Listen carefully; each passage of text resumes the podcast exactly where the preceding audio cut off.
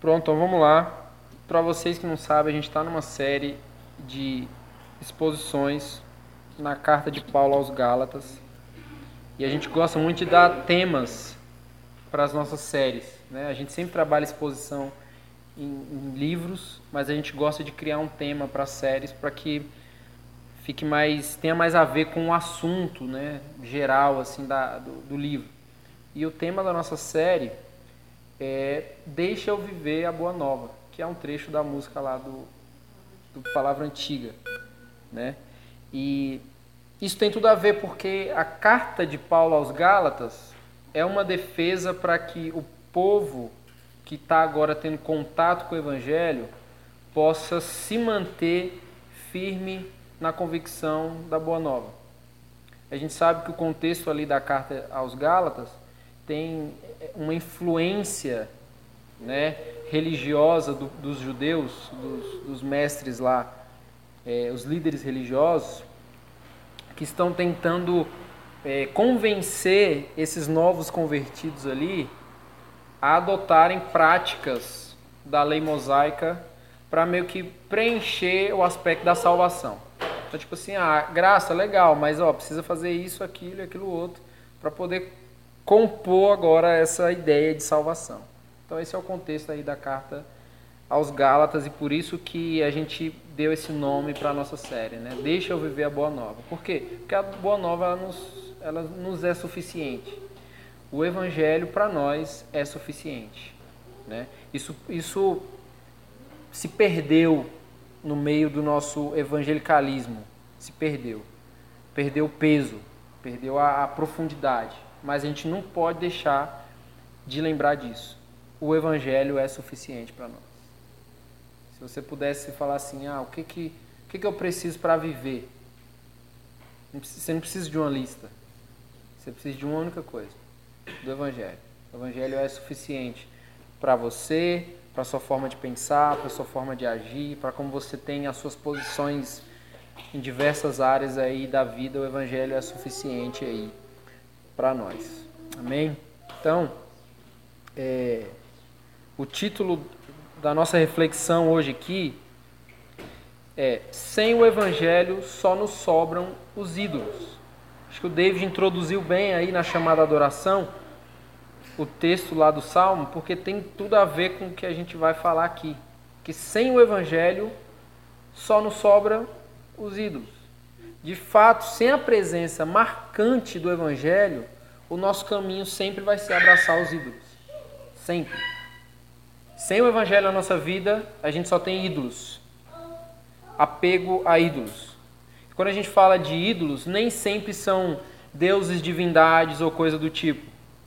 Mas diversas coisas que ao nosso redor nós vamos compondo como ídolos. Né? E a gente sabe muito bem. Isso é interessante porque a necessidade do homem, né, por uma referência de, de adoração, é algo que faz parte da nossa natureza. Todo ser humano tem uma necessidade por uma referência de adoração. Até mesmo o ateu, até mesmo o ateu. Na verdade, o, o ateu ele só é ateu porque ele tem muita sede de uma referência de adoração. E aí ele vai se frustrando com as, com as opções, e aí ele cai num buraco. Só que esse buraco não garante que não há uma divindade ali onde ele presta um culto. Não garante. Porque dentro do coração humano há esse anseio, esse desejo por, por essa referência, algo para se adorar. Todo ser humano. Isso é, isso é óbvio. Quando Deus criou Adão, o Adão só passou a ter vida quando o próprio Deus soprou o seu espírito nas narinas dele lá. Então isso significa que o ser humano, além de ser humano, é um ser espiritual. Todo ser humano é um ser espiritual para além de ser um ser humano.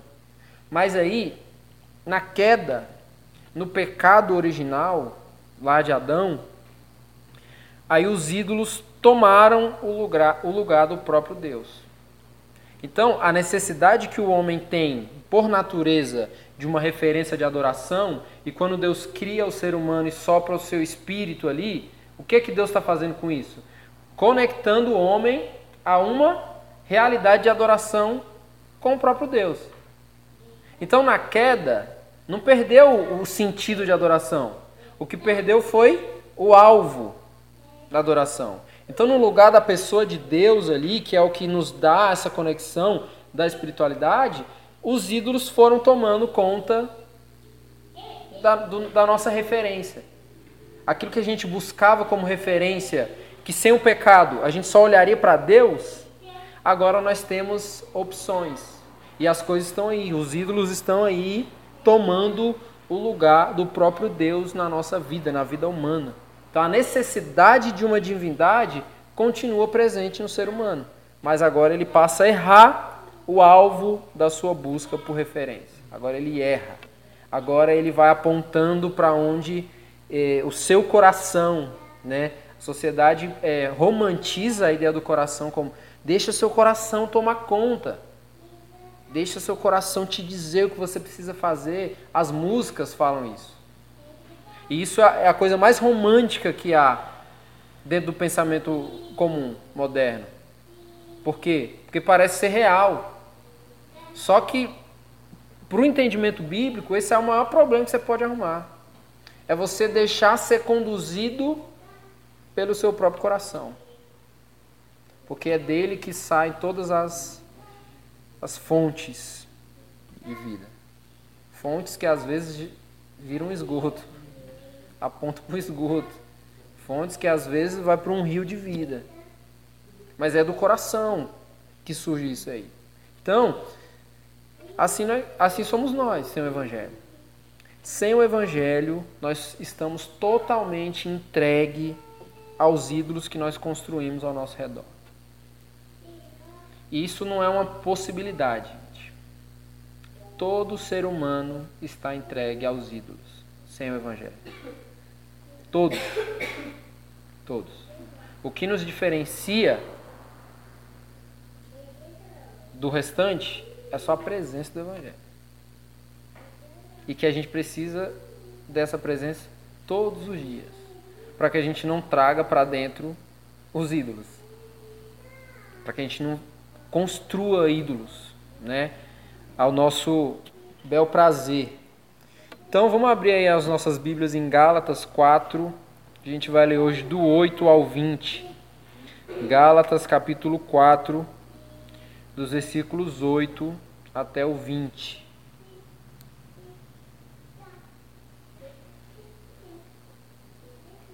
Gálatas 4, do 8 ao 20. O texto fala o seguinte: Mas no passado, quando não conheciam a Deus, vocês eram escravos de deuses, que por natureza não são deuses. Mas agora que vocês conhecem a Deus, ou melhor, agora que vocês são conhecidos por Deus, como é que estão voltando outra vez aos rudimentos fracos e pobres, aos quais de novo querem servir como escravos? Vocês guardam dias, meses, tempos e anos Receio que o meu trabalho por vocês tenha sido em vão. Seja como eu sou, sejam como eu sou, porque também eu sou como vocês. Isto é o que lhes peço, irmãos. Vocês não me ofenderam em nada. E vocês sabem que eu lhes preguei o evangelho a primeira vez por causa de uma enfermidade física. E por mais que a minha enfermidade na carne lhes tenha sido uma provação, vocês não me trataram com desprezo e nem desgosto. Pelo contrário, me receberam como anjo de Deus, como o próprio Cristo Jesus. O que aconteceu com a felicidade que vocês tinham? Porque posso dar testemunho de que, se fosse possível, vocês teriam arrancado os próprios olhos para me dar. Será que, por dizer a verdade, me tornei inimigo de vocês? Esses que se mostram tão zelosos em relação a vocês não estão sendo sinceros. O que eles querem é afastar vocês de mim para que vocês se interessem por eles. É bom sempre é bom ser sempre zeloso pelo bem e não apenas quando eu estou com vocês, meus filhos, por quem de novo estou sofrendo as dores de parto, até que Cristo seja formado em vocês. Bem que eu gostaria de estar agora aí com vocês e falar em outro tom de voz, porque estou perplexo com vocês. Amém? Então, uma palavra de oração. Obrigado, Senhor, pela tua palavra. Obrigado porque ela é inspirada, totalmente inspirada, revelada para nos instruir, para nos confrontar, para transformar para o nosso coração de acordo com a tua vontade, Pai. Eu te peço que o teu Espírito, Pai, possa transformar a nossa vida por meio da tua palavra. Não nos deixe ouvir e sermos apenas ouvintes, Pai, de uma mensagem que não faz sentido para a nossa vida, Pai. Mas que sejamos praticantes, Pai, zelosos pela tua santa palavra. No nome de Jesus eu te peço. Amém. Amém, gente. É, gente, na nossa reflexão hoje, eu, eu quero dividir esse texto aqui em duas partes, certo? A primeira parte vai dos versículos 8 ao 11 e a segunda do 12 ao 20. Nessa primeira parte que a gente leu, a gente pode ver que Paulo ele está mostrando aqui a sua preocupação com os Gálatas, né? E aqui ele se refere tanto a, aos judeus como aos gentios, né? Os gentios e os judeus convertidos que vivem ali nessa região da Galácia, certo? E aí ele está fazendo um paralelo aqui entre a vida no Evangelho e a vida apegada às religiões, aos dogmas religiosos aí do mundo, certo? Em outras palavras, Paulo ele está fazendo aqui uma distinção do que garante aos homens uma filiação e o que garante aos homens escravidão.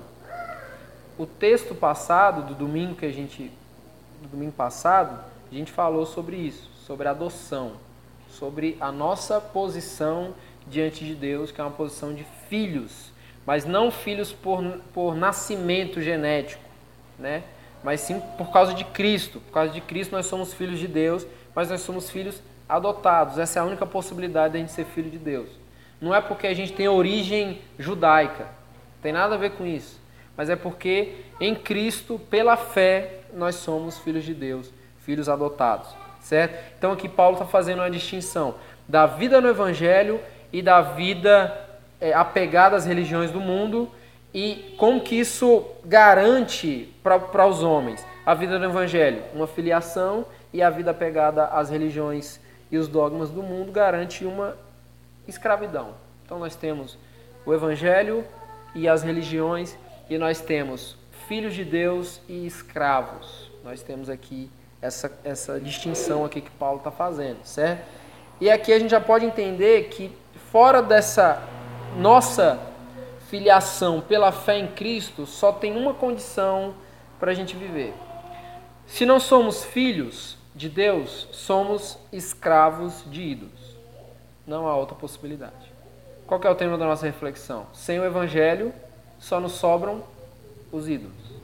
Então, se, se não formos filhos de Deus, o que, que somos? Escravos de ídolos. Essa é a única condição aí possível para a gente viver. Aí o que, que o versículo 8 diz, o início do texto? Mas no passado, quando não conheciam a Deus, vocês eram escravos de deuses que, por natureza, não são deuses. Então lembram que toda vez que o texto começa com mas, é porque ele não está começando, né? ele está continuando. Está continuando um assunto ali. Então a gente precisa ver o que foi falado antes. No final do texto da semana passada, é, hoje a gente começou no 8, mas no, no 6 e no 7, que foi o que a gente leu na semana passada, o texto diz o seguinte: E porque vocês são filhos, Deus enviou o espírito de seu filho ao nosso coração. E esse espírito clama: Abba, Pai. Assim você já não é mais escravo, porém filho. E sendo filho, também é herdeiro por Deus. Então Paulo ele está apontando para uma coisa aqui. O homem sempre está em busca de uma divindade idealizada. Ele idealiza o Deus que é ideal para ele.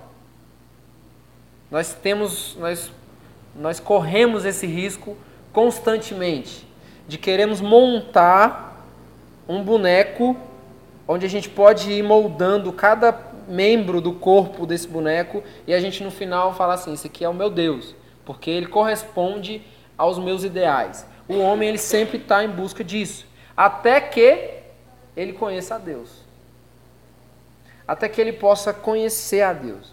A diferença é que a busca por uma divindade idealizada torna o homem escravo de ídolos. E conhecer a Deus torna o homem filho por adoção. Só que não é só isso. O texto no, no versículo 7 vai dizer que, e sendo filho, também é herdeiro por Deus. Então, além de não ser escravo, ser filho, ainda é herdeiro, que é ainda, ainda mais profundo a, a nossa condição quando nós conhecemos a Deus. E aí, os Gálatas, antes de chegarem ao conhecimento de Deus, por meio da pregação do Evangelho, que o próprio Paulo comunicou, eles estavam escravizados por deuses que Paulo está dizendo que nem sequer eram deuses.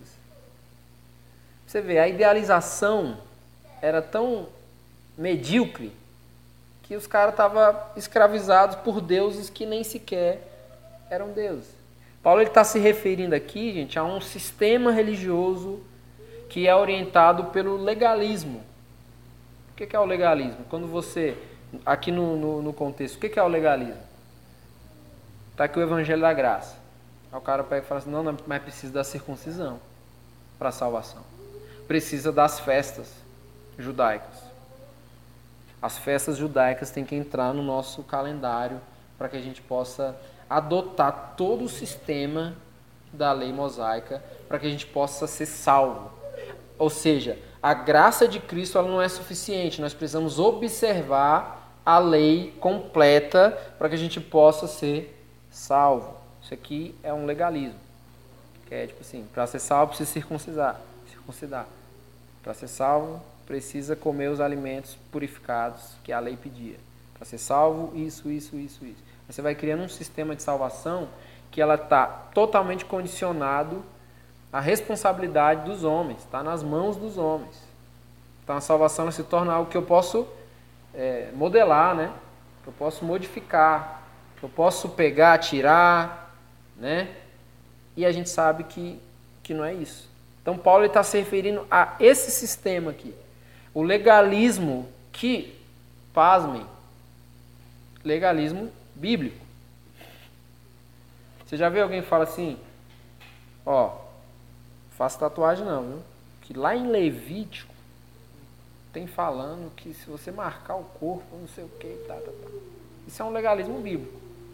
Que a pessoa está usando do texto bíblico para dizer algo que o texto bíblico não está dizendo. Né? Então, para se apegar a algo que o texto não está te pedindo você se apegar. O legalismo aqui que Paulo está está combatendo é esse tipo de legalismo. Ó, oh, mas o povo, Deus fez uma aliança com Abraão lá. E o povo, todos, todos os bebês que nasciam eram circuncidados. E também com, quando adultos, que adentravam a realidade do povo. Então tem que fazer também. É uma realidade que é bíblica, mas que não precisa.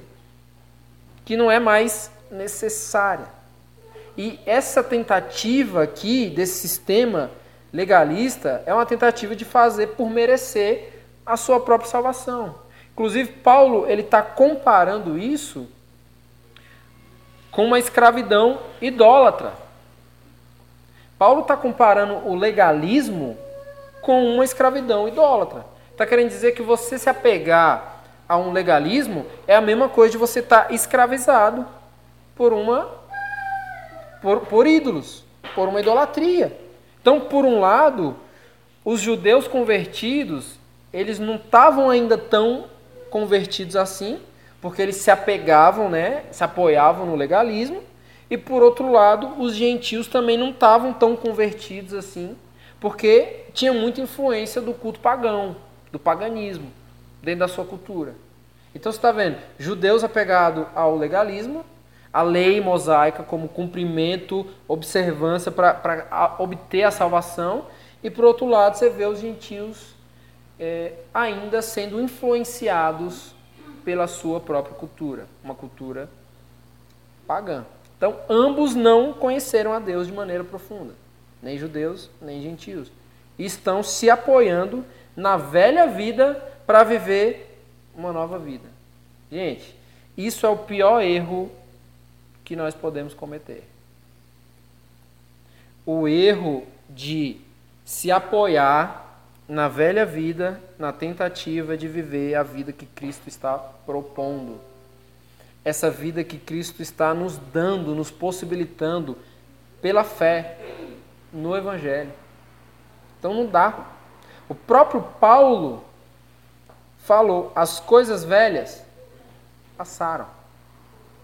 Passaram. Tudo se fez novo. Então não há, não há por que se apegar à velha vida para viver a nova vida. Não há porquê. A vida em Cristo é uma vida em novidade. É novidade. Ele não pode se apegar a coisas passadas. E aí no versículo 9 o texto diz: Mas agora que vocês conhecem a Deus, ou melhor, agora que vocês são conhecidos por Deus, como é que estão voltando outra vez aos rudimentos fracos e pobres, aos quais de novo querem servir como escravos. Olha que interessante isso aqui, gente.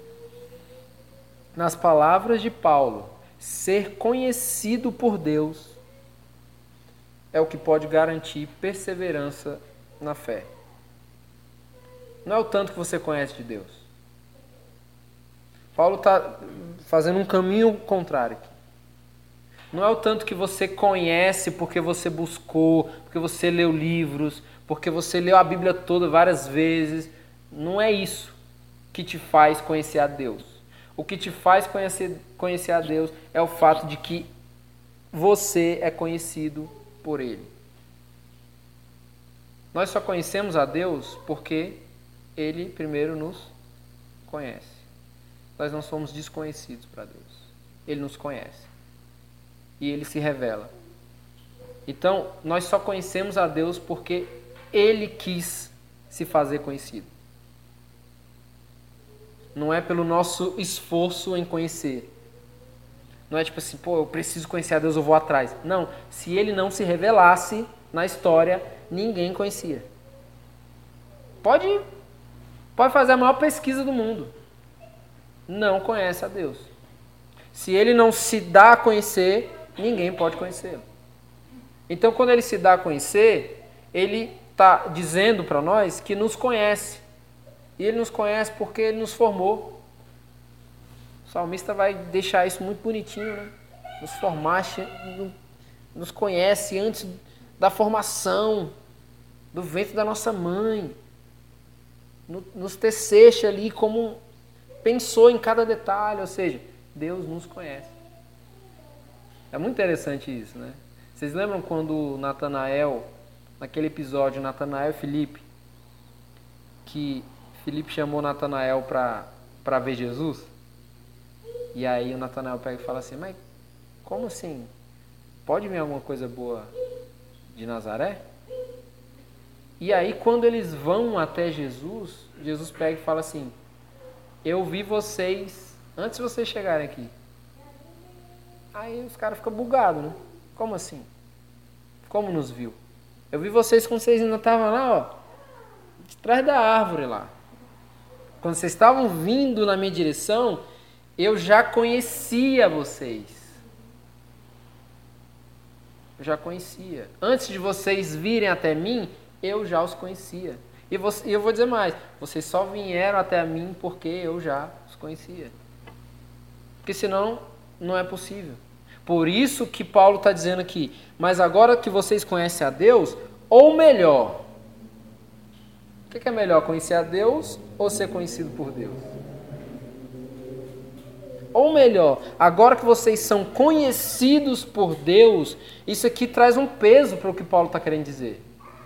Porque ele começa, agora vocês conhecem a Deus. Ou melhor, agora que vocês são conhecidos por Deus, como é que estão voltando outra vez aos rudimentos fracos e pobres, aos quais de novo querem servir como escravos. Como é que vocês querem viver na escravidão se vocês são conhecidos por Deus. É isso que Paulo está querendo dizer aqui. Ser conhecido por Deus é o que pode nos garantir perseverança na fé. Então a gente fica desesperado querendo conhecer a Deus porque a gente acha que é isso que vai sustentar a nossa fé.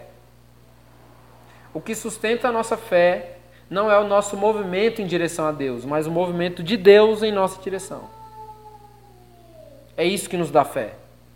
É isso que nos garante fé. É isso que nos faz perseverar na fé. O que os Gálatas sabiam,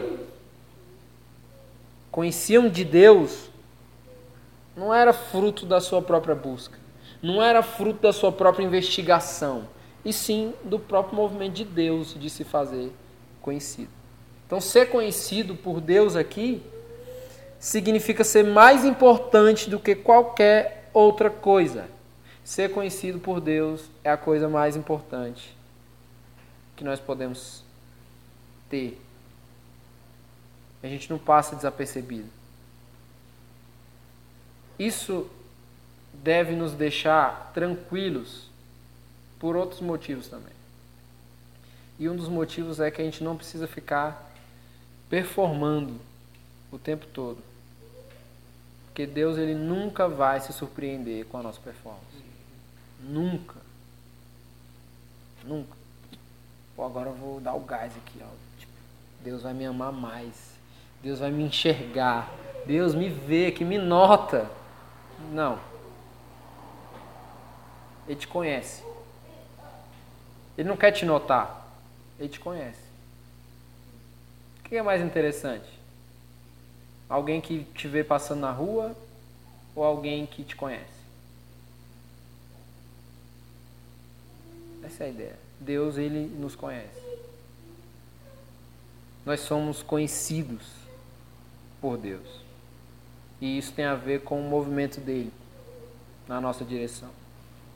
Isso aqui é o que dá sentido para que a gente possa agora, a partir disso, conhecer a Deus.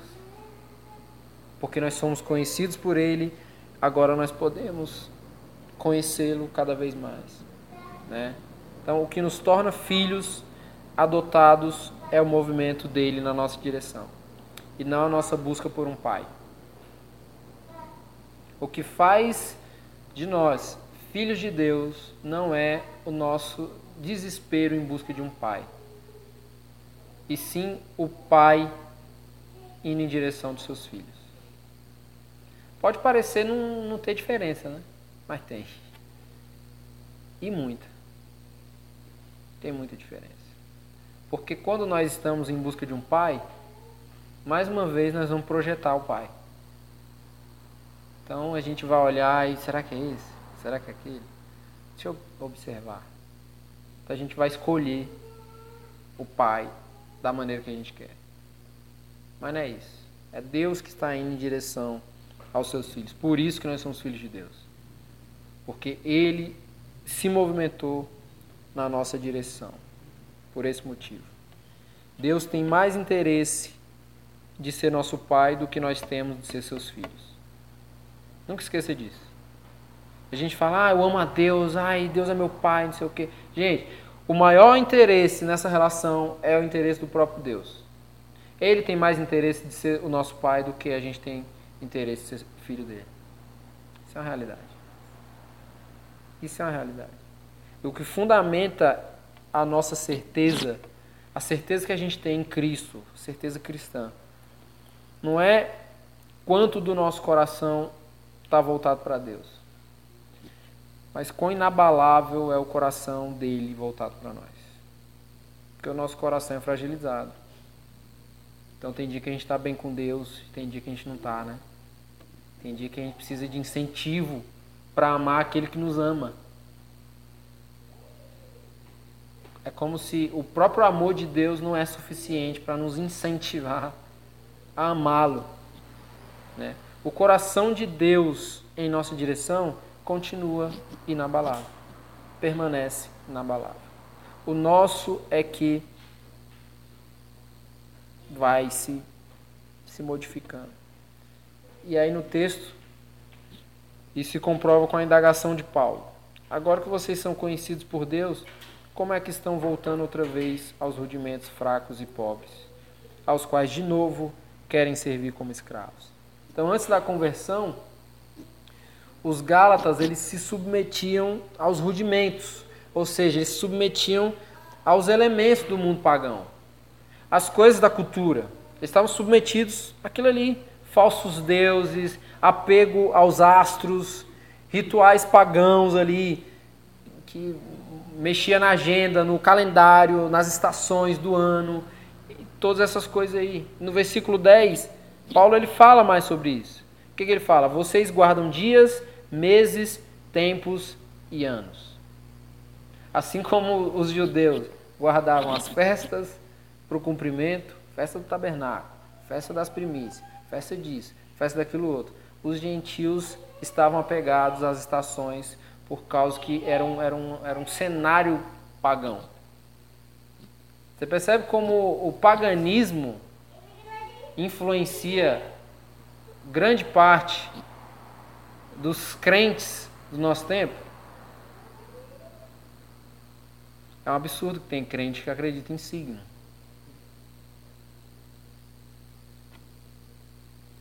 Só ler aqui, ó. Não é nem eu.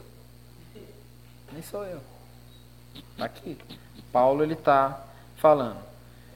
Agora que vocês são conhecidos por Deus, como é que vocês estão voltando? Peraí, gente, como é que vocês estão voltando a acreditar em signo? Depois que vocês são conhecidos por Deus. Como é que vocês estão observando os astros para direcionar a caminhada de vocês? Como assim? Vocês são conhecidos por Deus. Não voltem a isso aí. Vocês guardam dias, meses, tempos e anos. Então, estão ambos aqui. Judeus e gentios parece que estão vivendo ainda em resposta à velha vida. Não, tem que guardar a lei. Cara, você foi achado por Deus. Não, mas tem que olhar os astros, conferir lá como é que está o mapa astral e tudo mais. Cara, você foi encontrado por Deus. Você foi achado por Deus. Ele te conhece. Então, eles estão ainda vivendo em resposta à velha vida. E o que é pior? Eles estão tentando, isso é pior, gente. Eles estão tentando unir os elementos religiosos do passado com a nova expressão de fé no Evangelho. Então, tipo assim, ah, é possível. Pô, mas é possível. Não, não, não tem choque em observar a lei mosaica e viver por fé no Evangelho. Não tem choque. Pô, não tem choque observar os astros e crer no Evangelho. Não tem choque. É basicamente isso que o povo está fazendo. Estão tentando unir a velha vida com a nova numa expressão de fé. Então os gentios ainda tinham referência da realidade pagã e da, da sua cultura, e os judeus legalistas queriam continuar observando o calendário festivo da sua cultura. Porém, a grande questão aqui é que ambos estão tentando adotar tudo isso como contribuição para a salvação. Para que isso se encaixe no seu sistema de salvação. E isso preocupa Paulo. No versículo 11, o que ele fala? Receio que o meu trabalho por vocês tenha sido em vão. Eu receio que o evangelho que eu preguei para vocês, parece que vocês ouviram aqui e saiu aqui. Né? E a resposta prática aqui dos Gálatas preocupou Paulo. Por causa dessa possível maneira que os Gálatas estavam entendendo o Evangelho. Gente, tem crente, tem crente, sério mesmo, crente que diz que acredita no Evangelho e que abre a boca para dizer que todos os caminhos levam a Deus. Tem crente que diz que crê no Evangelho. Que todas as expressões de espiritualidade existente no mundo se convergem em um caminho que leva a Deus. Cara, isso é impossível. Então Paulo está preocupado aqui Porque é como se ele estivesse peraí, peraí, acho que vocês não estão entendendo não o evangelho. Acho que o evangelho que eu preguei para vocês, vocês não compreenderam. Vocês estão fazendo uma misturada doida. E mais, ainda estão tentando convencer os outros dessa misturada que vocês estão fazendo aí. Então, até o versículo 11 aqui, a gente viu que Paulo ele fez uma distinção da fé no evangelho e a fé e apego aos dogmas religiosos aí dessas crenças que são contrárias ao evangelho. E aí depois que ele faz essa distinção, agora ele vai apresentar aí a partir do versículo 12 em diante, até o 20, como o evangelho, que é o interesse de Paulo, o interesse de Paulo não é ficar combatendo, é apresentar o evangelho. Porque o evangelho em si já combate. Entendeu? Como que o evangelho afeta a vida humana a partir do seu próprio conteúdo, a partir de si mesmo. O evangelho afeta a vida humana a partir dele mesmo. E não com contribuições, participações, fits, né? Evangelho fit circuncisão. Não. Entendeu? O evangelho afeta a nossa vida a partir dele mesmo, do próprio conteúdo dele mesmo, e não a partir de qualquer outra influência. Versículo 12. Sejam como eu sou, porque também eu sou como vocês. Isto é o que lhes peço, irmãos. Vocês não me ofenderam em nada. Pode estar perguntando assim, por que, que Paulo está falando isso? O que, que tem a ver, né? Sejam como eu sou, porque também eu sou como vocês. E isto é o que eu estou pedindo, e vocês não me ofenderam. Espera aí, Paulo. O que você está falando, cara? Você está falando várias coisas ao mesmo tempo que não faz sentido nenhum. Mas o motivo aqui que Paulo está tá falando isso é porque quando ele foi levar o evangelho para os Gálatas, gentios pela primeira vez, Paulo ele precisou ultrapassar restrições legais da lei mosaica que proibia a interação entre judeus e gentios. O que a gente pode entender disso aqui? Paulo pulou, quebrou alguns protocolos que a lei não deixava quebrar para que ele pudesse relacionar judeu e gentil. Que ele fez. Paulo está dizendo que ele se tornou como os gentios. Isso por quê? Pela liberdade que eles tinham em relação à lei mosaica. Porque os gentios tinham essa liberdade. Eles não eram apegados à lei. Quem era apegado à lei eram os judeus. Então os gentios estavam livres disso. Então Paulo, ele se tornou como os gentios nisso, porque não se apegou à lei mosaica, que é diferente dos judeus, mas agora ele pede que esses irmãos sejam como ele em relação à liberdade da escravidão do legalismo. Então Paulo olha para o gentio e fala assim, ó, eu sou como vocês porque eu não me apeguei a nenhum tipo de é, apego à lei. Então, eu sou como vocês, gentios, nesse sentido. E até que, pô, foi difícil chegar até aqui, porque isso seria impossível. Agora eu quero que vocês sejam como, como eu. Como? Não se apegando ao legalismo que os judeus têm. Eu fui como vocês, agora sejam como eu. Não se apeguem à escravidão do legalismo. Em outras palavras, o pedido, o pedido aqui de Paulo é para que os Gálatas não se coloquem em condição de escravidão religiosa. Jamais. Não se coloquem em escravidão, em condição de escravidão religiosa. Por isso aqui, gente, que a ênfase de Paulo é essa liberdade que o Evangelho produz. É isso que o Evangelho produz: liberdade. Liberdade de qualquer escravidão religiosa, de qualquer apego religioso, legalista, tudo mais. É somente no Evangelho que se faz possível viver em liberdade.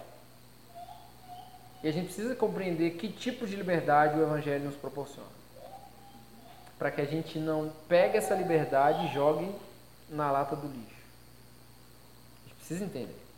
Então, Paulo tem essa ênfase.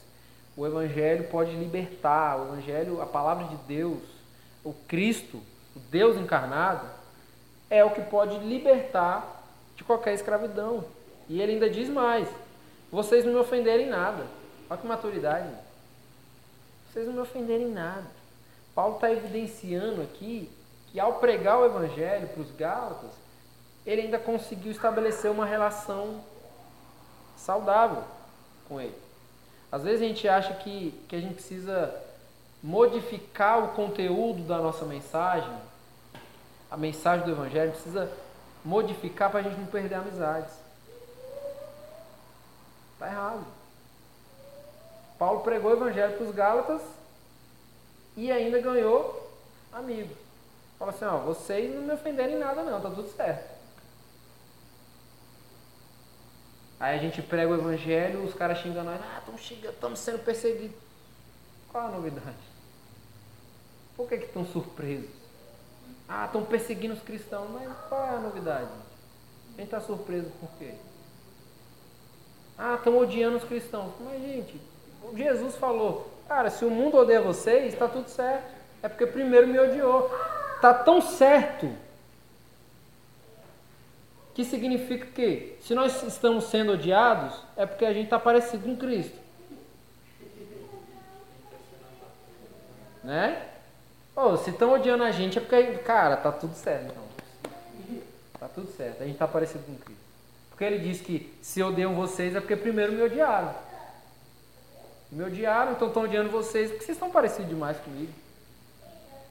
É ou não é? Então, não é pra gente se preocupar com essas coisas. Não é. A gente não precisa modelar a mensagem do Evangelho com medo de, de perder amizades. Paulo ele fez o caminho contrário aqui. Porque tem um detalhe, gente. A gente precisa confiar no Evangelho. Confiar. Por isso que Paulo faz o caminho contrário aqui.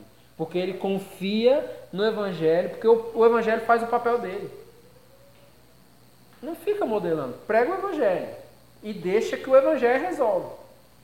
Deixa que o Espírito age no seu campo de atuação. A nossa postura é comunicar o Evangelho. Não é convencer e nem fazer joguinho para que as pessoas nos aceitem. Pô, eu gostei muito da maneira como aquele irmão pregou, porque é, um, é uma pregação amorosa, que não sei o que, que é. Gente, muito cuidado. Muito cuidado. Quando alguém fala esse tipo de comentário comigo, eu fico preocupado, não fico muito alegre, não. Eu falo assim, pô, será que entendeu o Evangelho? Será que ficou claro o Evangelho? Ou será que eu falei alguma coisa que diminuiu o Evangelho ao ponto de, de, de ficar aceitável demais, assim? É. Tipo assim, pô, esse Evangelho aqui tá legal, eu consigo pegar ele muito fácil, assim, porque né? Então a gente não precisa, e Paulo ele faz esse caminho aqui. Ele confia no Evangelho, né?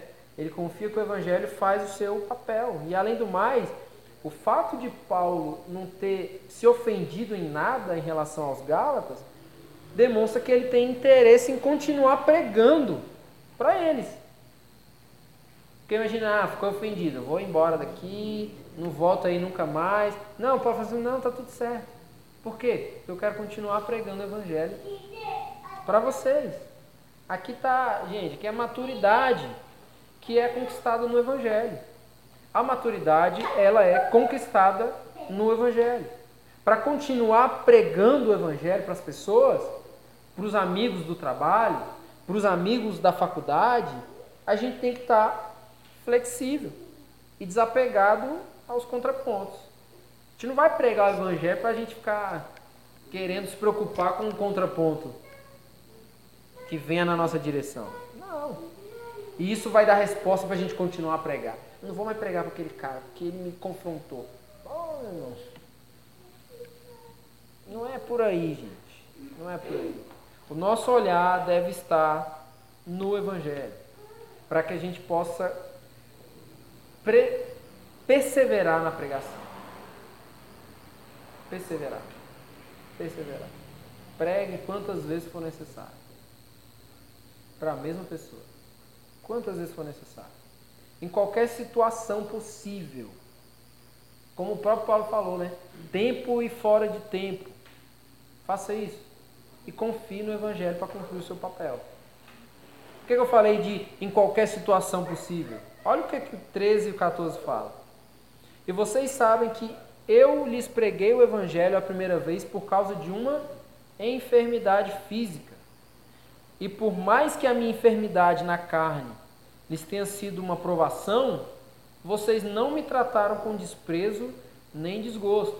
Pelo contrário, me receberam como anjo de Deus, como o próprio Cristo Jesus. Tal que tudo, tudo indica aqui, gente. Quando Paulo esteve na Galácia lá pela primeira vez, que foi quando ele fez contato com esse povo aqui, ele não ia ficar muito tempo lá. Talvez ele nem ia pregar para esse povo aqui. Mas o que aconteceu? Ele ficou enfermo. Ele ficou doente ali. Ele teve alguma doença, que o texto aqui não diz o que é, mas que supostamente tenha sido alguma doença que gera algum tipo de distanciamento das pessoas, um tipo de preconceito, de tipo assim, sei lá, alguma doença de pele, alguma doença que, que pelo contato é possível transmitir e tudo mais, é provável que ele tenha sido acometido de alguma doença aí nessa, nessa natureza aí. Por quê? Porque os Gálatas aqui, ele está dizendo que mesmo nessa situação, os Gálatas não o trataram com desprezo e nem com desgosto. Ou seja, os Gálatas, quando Paulo estava pregando com essa enfermidade, eles não ficaram com nojo de Paulo. Eles não ficaram com preconceito com Paulo. Então, provavelmente, Paulo estava com alguma enfermidade contagiosa ali, pregando. E que ele foi acometido com essa enfermidade ali, quando ele estava entre aqueles, aquelas pessoas ali. O fato é que a doença de Paulo gerou muitas oportunidades de comunicação do Evangelho. Paulo ficou doente para a glória de Deus. Olha que doido. Paulo, fala assim, Deus adoeceu Paulo para a sua própria glória. Por quê? Porque Deus queria fazer algo ali com aquelas pessoas. Paulo precisou ficar doente e ficar mais tempo naquele lugar para que ele pudesse comunicar o evangelho aí. Gente, aplicando isso para a nossa vida, a gente deve refletir sobre o quanto Deus quer usar até mesmo as nossas dores para a sua própria glória. A gente sempre quer fugir das nossas dores. E a gente nunca pensa que elas podem glorificar Deus. Que a gente pode gerar conexão de, de pregação do Evangelho com outras pessoas. Imagina Paulo aqui. Ah, quer saber, estou doente, quero ir embora. Quero, não quero contato com ninguém, estou doente. Toda vez que nós temos alguma dor, alguma enfermidade, a gente acha que o mundo se tornou aquilo ali. Todo mundo deve dar atenção, não é? Aí fica manhoso quando está doente em casa. Ai, pega um negócio para mim, ai, faz isso para mim. Fulano, pode fazer uma comida. A gente acha que o mundo tem que abraçar a nossa dor ali. Só que a gente tem que pensar desse ponto para fora. O quanto que tudo à nossa volta pode ser afetado positivamente por meio da nossa dor. Para a glória de Deus. Né? Aqui no caso, foi isso aqui. Talvez para Paulo, tudo que ele queria dentro dele mesmo, aquela humanidade adâmica caída, era meu irmão, eu quero ir embora. Eu quero ficar curado aqui. Ó, sair fora desse lugar. Talvez era isso que ele queria. Mas Deus o queria ali por um motivo maior. E usou da sua própria enfermidade. Então, gente, o nosso Deus é aquele que faz com que todas as coisas Todas as coisas. Nunca mais use esse texto só para você falar de coisas legais. Porque o nosso Deus é aquele que faz com que todas as coisas, boas, ruins, dolorosas, agradáveis, desagradáveis, cooperem para o bem daqueles que o amam. Todas as coisas. Até a enfermidade? Até a enfermidade. Até a morte? Até a morte. Até a destruição de alguma coisa? Todas as coisas. Até um, um, um, um monte de bilionário indo lá pro fundo do. atrás de ver um. Até. Todas as coisas. Deus faz com que todas as coisas cooperem para o bem daqueles que o amam. Todas as coisas.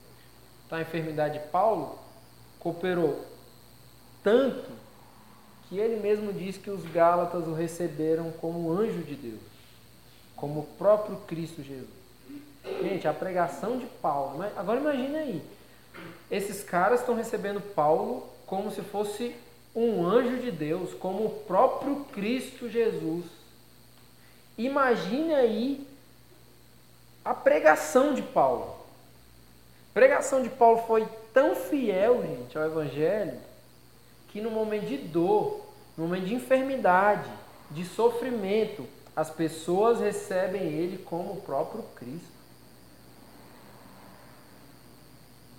Aí a gente faz o quê? Quando a gente está tudo bem, a gente dá o gás para pregar o Evangelho. Ah, a gente usa as melhores palavras. Mas quando a gente está dentro do Uber, indo para casa morrendo de sono, que a gente não quer papo com ninguém, às vezes o Uber entra no assunto que você é só você ó, jogar para dentro. Aí não é, Deus é bom. Não é isso, é. Por quê? Porque a gente está tomado pelo nosso, pela nossa realidade. A gente pode falar assim, pô, tô doente, não posso falar muito.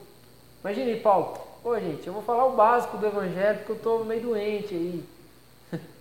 Aí tipo assim, ah, vocês entendem aí o que eu falar aí, tá tudo bem. Mas eu não vou assim chegar com, cara, aquele amor pelo evangelho para falar não que eu tô doente. Não é o que parece aqui. Os Gálatas receberam Paulo como um anjo de Deus, como o próprio Cristo Jesus. Então Paulo, em meio à dor e o sofrimento, pregou o evangelho com fidelidade, com amor, de maneira radical. Não importa, tô doente, não tô, não importa. O que importa é o que eu sei.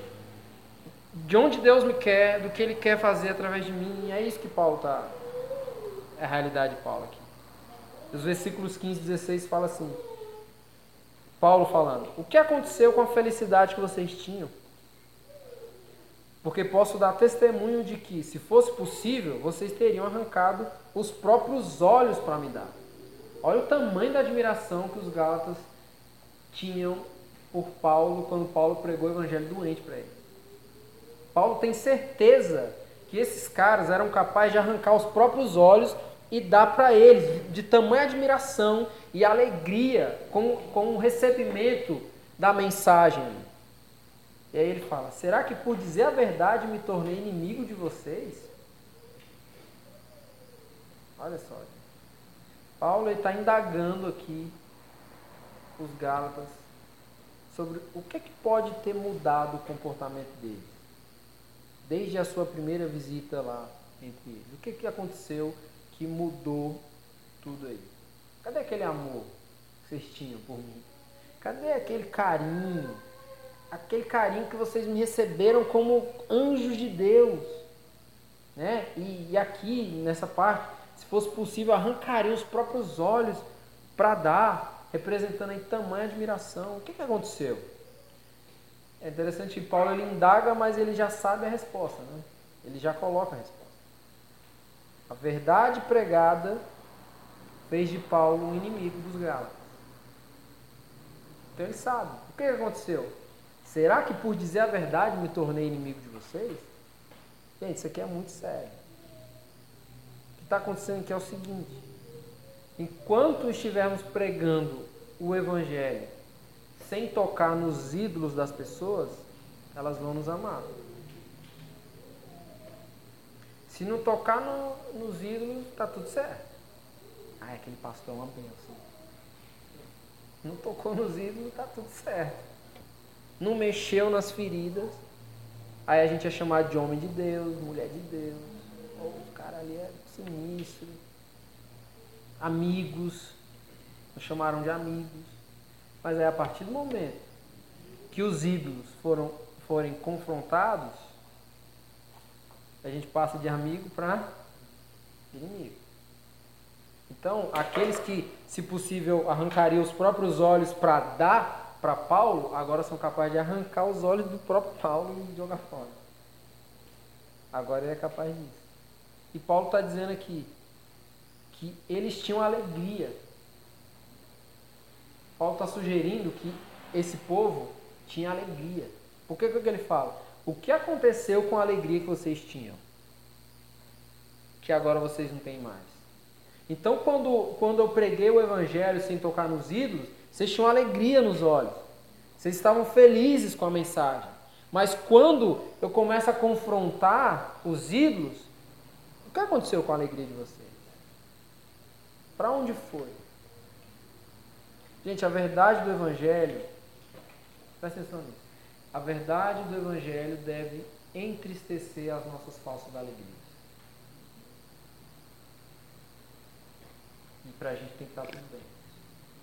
A verdade do Evangelho deve entristecer as nossas falsas alegrias. E mais, nos dá um verdadeiro coração alegre, direcionado pelo Evangelho. Aí os versículos 17 e 18. Esses que se mostram tão zelosos em relação a vocês não estão sendo sinceros o que eles querem é afastar vocês de mim, para que vocês se interessem por eles. É bom ser sempre zeloso pelo bem e não apenas quando estou com vocês. Então, o que está acontecendo é que esses falsos líderes aí, eles estão se mostrando cuidadosos com os Gálatas. Eles estão zelosos, né, em relação a eles, como Paulo está dizendo aqui. Mas por que, que eles querem isso? Qual que é o interesse deles? Eles querem deturpar a mensagem de Paulo. Eles querem é, fazer isso como uma estratégia de proteção. Não, aqui está errado. Por quê? Porque é mais fácil dizer que o que o outro está falando está errado, porque o que ele está falando diz que o que eu estou falando está errado. Então, quando eu falo aquele ali está errado, eu estou me protegendo. Então, eu estou sendo cuidadoso aqui, né? Que é a ideia dos falsos líderes aqui está sendo cuidadoso com o povo, protegendo, zeloso, né? Só que Paulo está dizendo, eles não estão sendo sinceros, porque eles estão buscando autoproteção. Esse movimento dos judeus, gente, era um movimento nacionalista, era um movimento exclusivista.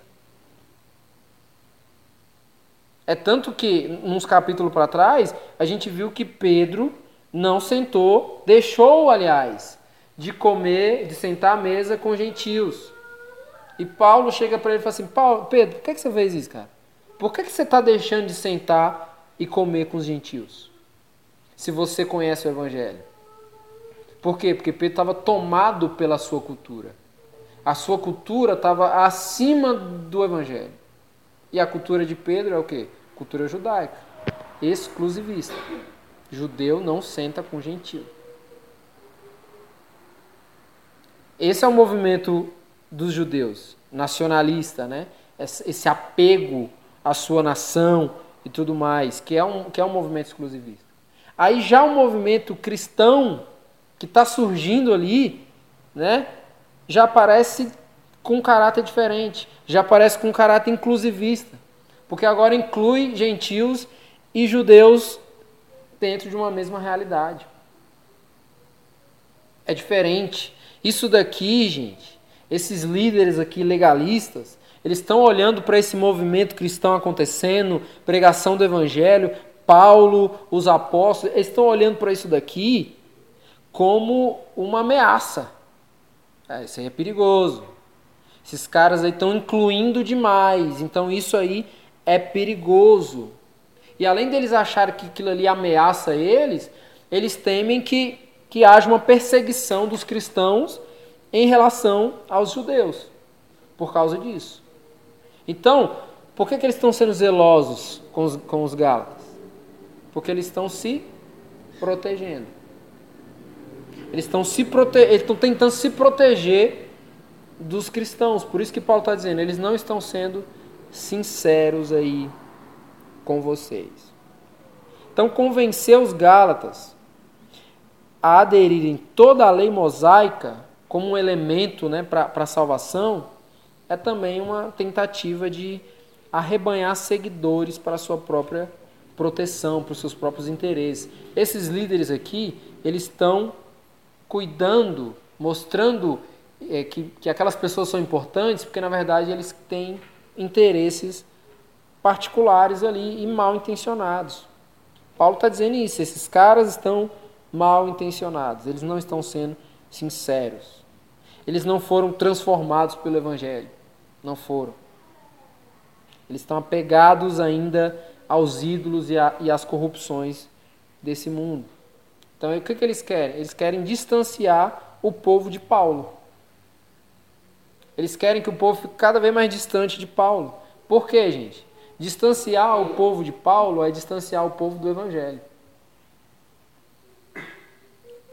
É diretamente isso. O problema não era com Paulo. O problema é com a mensagem que Paulo carregava. A mensagem que Paulo carrega nos confronta. Então nós queremos afastar o povo, distanciar o povo de Paulo para que a gente fique protegido aqui no redoma. Né? Essa é a ideia aqui. E aí o que que Paulo alerta aqui? Que o verdadeiro zelo é aquele que protege em todo tempo e não apenas quando está em perigo. Então vocês têm que ter zelo não só quando, quando precisar, mas é sempre. Não é só quando está em perigo, mas é sempre. E aí, indo para a parte final do texto, Paulo ele já vem expressando agora um sentimento que é muito importante, que é o que ele sente por esse povo. Paulo ele, ele tem um sentimento de pai pelos Gálatas. Ele ama esse povo. O que faz com que Paulo, doente, permaneça entre eles e pregue o evangelho, e que agora escreve para esse povo, é o seu amor, é o seu cuidado. Ele tem um sentimento paterno. O que, é que o texto diz na parte final? Meus filhos, já começa falando isso. Meus filhos, por quem de novo estou sofrendo as dores de parto, até que Cristo seja formado em vocês. Bem que eu gostaria de estar agora aí com vocês e falar em outro tom de voz, porque estou perplexo com vocês. Então aqui a gente tem um, um testemunho daquilo que é o sentimento profundo que Paulo tem pelos Gálatas o tom talvez agressivo, né, em todo o texto aí, de questionar, de indagar, não, não reflete só a seriedade que Paulo tem em preservar a mensagem do Evangelho. Esse tom mais agressivo não é somente em preservação do Evangelho, mas é também uma demonstração do amor que Paulo tem pelos Gálatas. Paulo ama os Gálatas e Paulo ama o Evangelho. Paulo fala da maneira que fala porque ele está preservando o Evangelho e querendo preservar os Gálatas, firmes na mensagem que ele já pregou para eles. Essa ação e esse sentimento de Paulo aqui retrata bem uma frase que João Calvino falou. Falou o seguinte: o verdadeiro pastor ele tem duas vozes uma para chamar as ovelhas, cuidado pastoral, e outra para espantar os lobos. O verdadeiro pastor ele tem duas vozes, que partem de uma mesma raiz. Uma ele traz as ovelhas e outra ele espanta os lobos. Esse aqui é o verdadeiro pastor. E esse é o sentimento de Paulo aqui. Essa agressividade na fala, nas indagação é por proteção ao povo que ele ama, proteção ao evangelho e afastando os lobos que estão tentando influenciar o povo ali, né? Esse é o sentimento de Paulo. E aí ele agora ele usa uma imagem de uma mãe. Ele usa a imagem de uma mãe trabalhando arduamente, sentindo dores de parto por que, que uma mãe sente dores de parto? Porque ela está trabalhando ali para que o seu filho saia do seu ventre e ganha agora a liberdade. Sai de dentro de si e agora passe para uma outra realidade. Então, um filho, ele se desenvolve dentro da sua mãe. E a sua mãe, ela sofre. E uma mãe, ela faz o que for preciso para dar vida para o filho. Se for um parto de risco, dificilmente. Estou falando dificilmente porque deve ter casos. Mas dificilmente você vai ver uma mãe que fala assim: pode matar o filho, que eu fico viva. Em caso de ter que escolher, não, eu fico. O filho não. Você já viu uma mãe que faz isso? A mãe ela está disposta a dar a vida dela. Assim, cara, salva meu filho. Porque ele tem que sair daqui de dentro e ir para a realidade. Eu? Não importa. Não importa. Paulo tendo que contrariar todo um sistema para poder unir gentios e judeus. Quem que vê o sofrimento que Paulo passou para tornar isso possível? Para chegar a um povo onde ele não seria aceito. Quem que vê isso? E o que, que ele está dizendo? O trabalho é como se fosse é o sentimento de dores de parto. Ele usa uma, uma linguagem que para você entender a profundidade do que ele está querendo dizer. Ele não está se comparando à mulher, mas ele está querendo dizer qual é a posição dele diante disso, o tamanho do sentimento que ele tem pelos Gálatas. O tamanho. Que é o sentimento de uma mãe que está sentindo dores ali, que está trabalhando arduamente, sentindo dor, mas pensando no objetivo final daquilo ali, que é colocar o seu filho para fora, para que ele ganhe ali agora uma nova realidade.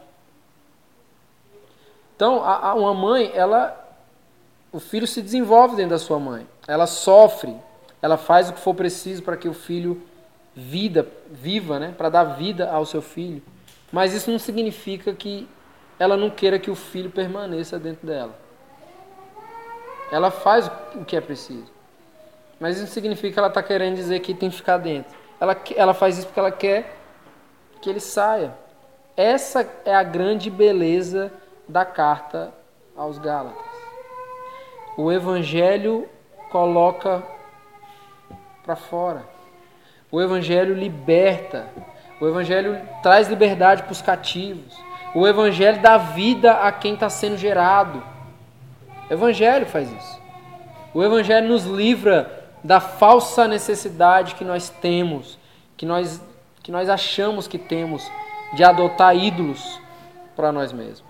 O Evangelho nos livra disso.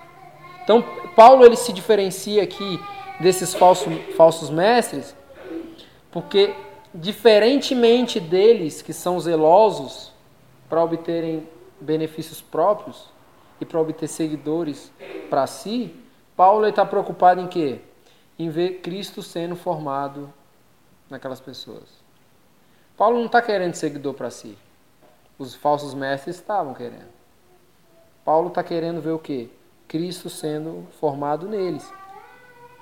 Esse é o objetivo dele. E para isso ele está disposto a sofrer dores como de parto. Como de parto. Gente, isso é o que o Evangelho faz em nós. Nos livra dos ídolos, nos dá vida junto ao Pai e nos dá o privilégio de sofrermos as dores de parto para vermos Cristo sendo formado nas pessoas à nossa volta. Sofrer pelo Evangelho, gente, é privilégio, não é perseguição injusta. Privilégio. Privilégio. É isso aqui. Deus quer ver em nós uma fé funcional. Uma fé que funcione. Nós não ganhamos a Cristo para ficarmos sentados esperando a volta dele. Não foi para isso que a gente ganhou. Paul Walsh fala uma coisa que é muito interessante. E é óbvia, objetiva e direta. Vá, pregue e morra. É isso. tempo fora de tempo, com saúde, com enfermidade, dentro do ônibus, no meio da rua, na igreja, na pizzaria, pregue o Evangelho. Pregue o Evangelho. Esse amor de Paulo pelo Evangelho é algo que deve nos inspirar. A gente precisa, gente, do Evangelho desesperadamente. Não é só quem está ali fora.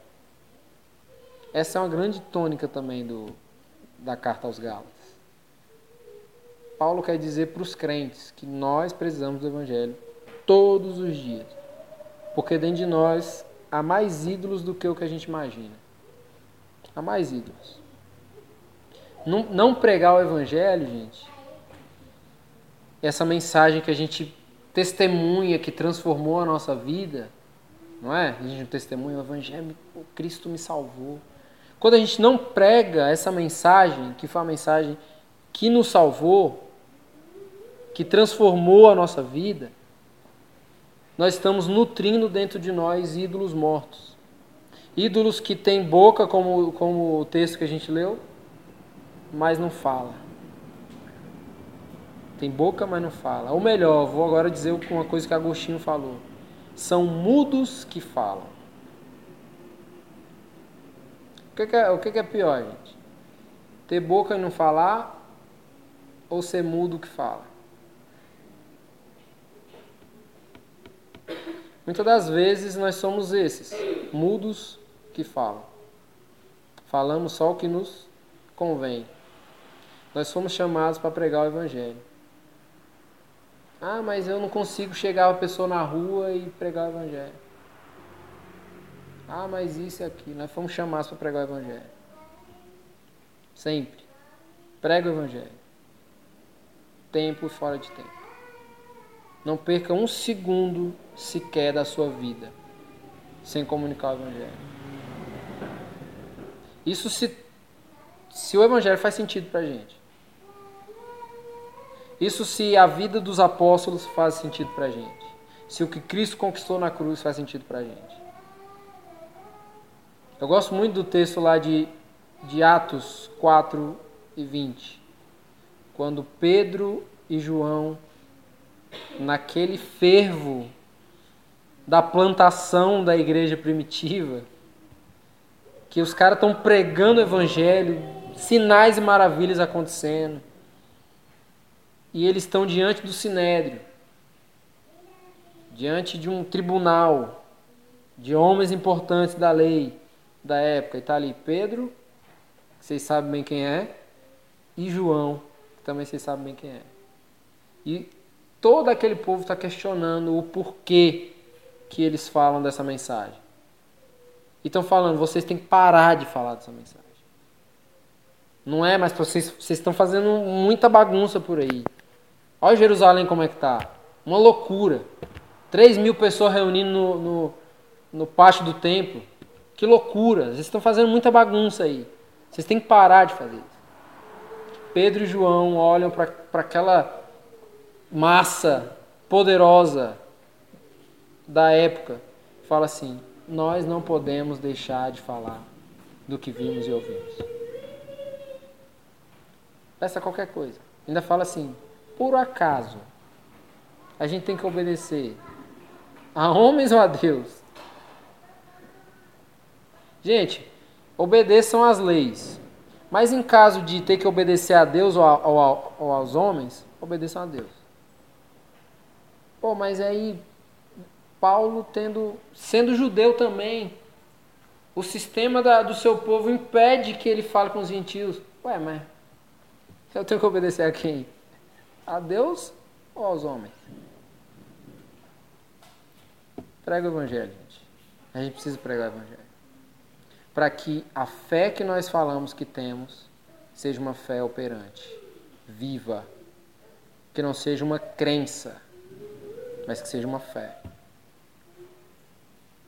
E para que Cristo seja formado entre as pessoas que estão ao nosso redor. O nosso trabalho é para isso para ver Cristo sendo formado é para a gente ver, olhar para você, para você, para você e ver Cristo. Não é ver uma mulher preta, uma mulher branca, isso, aquilo, um skatista. Não, é ver Cristo sendo formado. Cada um. É isso. Filhos de Deus adotados, onde nós podemos ver Cristo sendo formado. Amém? Vamos orar. Deus, muito obrigado, Senhor, pela tua palavra. Muito obrigado pelo Evangelho. Muito obrigado por essa mensagem de redenção que transforma as nossas vidas, Pai. Que, que o Senhor nos dê, Pai, o privilégio de sermos afetados por essa mensagem todos os dias da nossa vida. E que isso não, não pare em nós, Pai. Que isso possa transbordar para além de nós nós possamos compartilhar isso. Tempo e fora de tempo. Dependente, Pai, de, da nossa situação. Dependente da se estamos com saúde, se não estamos. Que tenhamos o mesmo amor. O mesmo amor. Sempre. Porque nós fomos afetados pelo Teu amor, Pai. No nome de Jesus eu te agradeço. Amém. Vamos ficar de pé.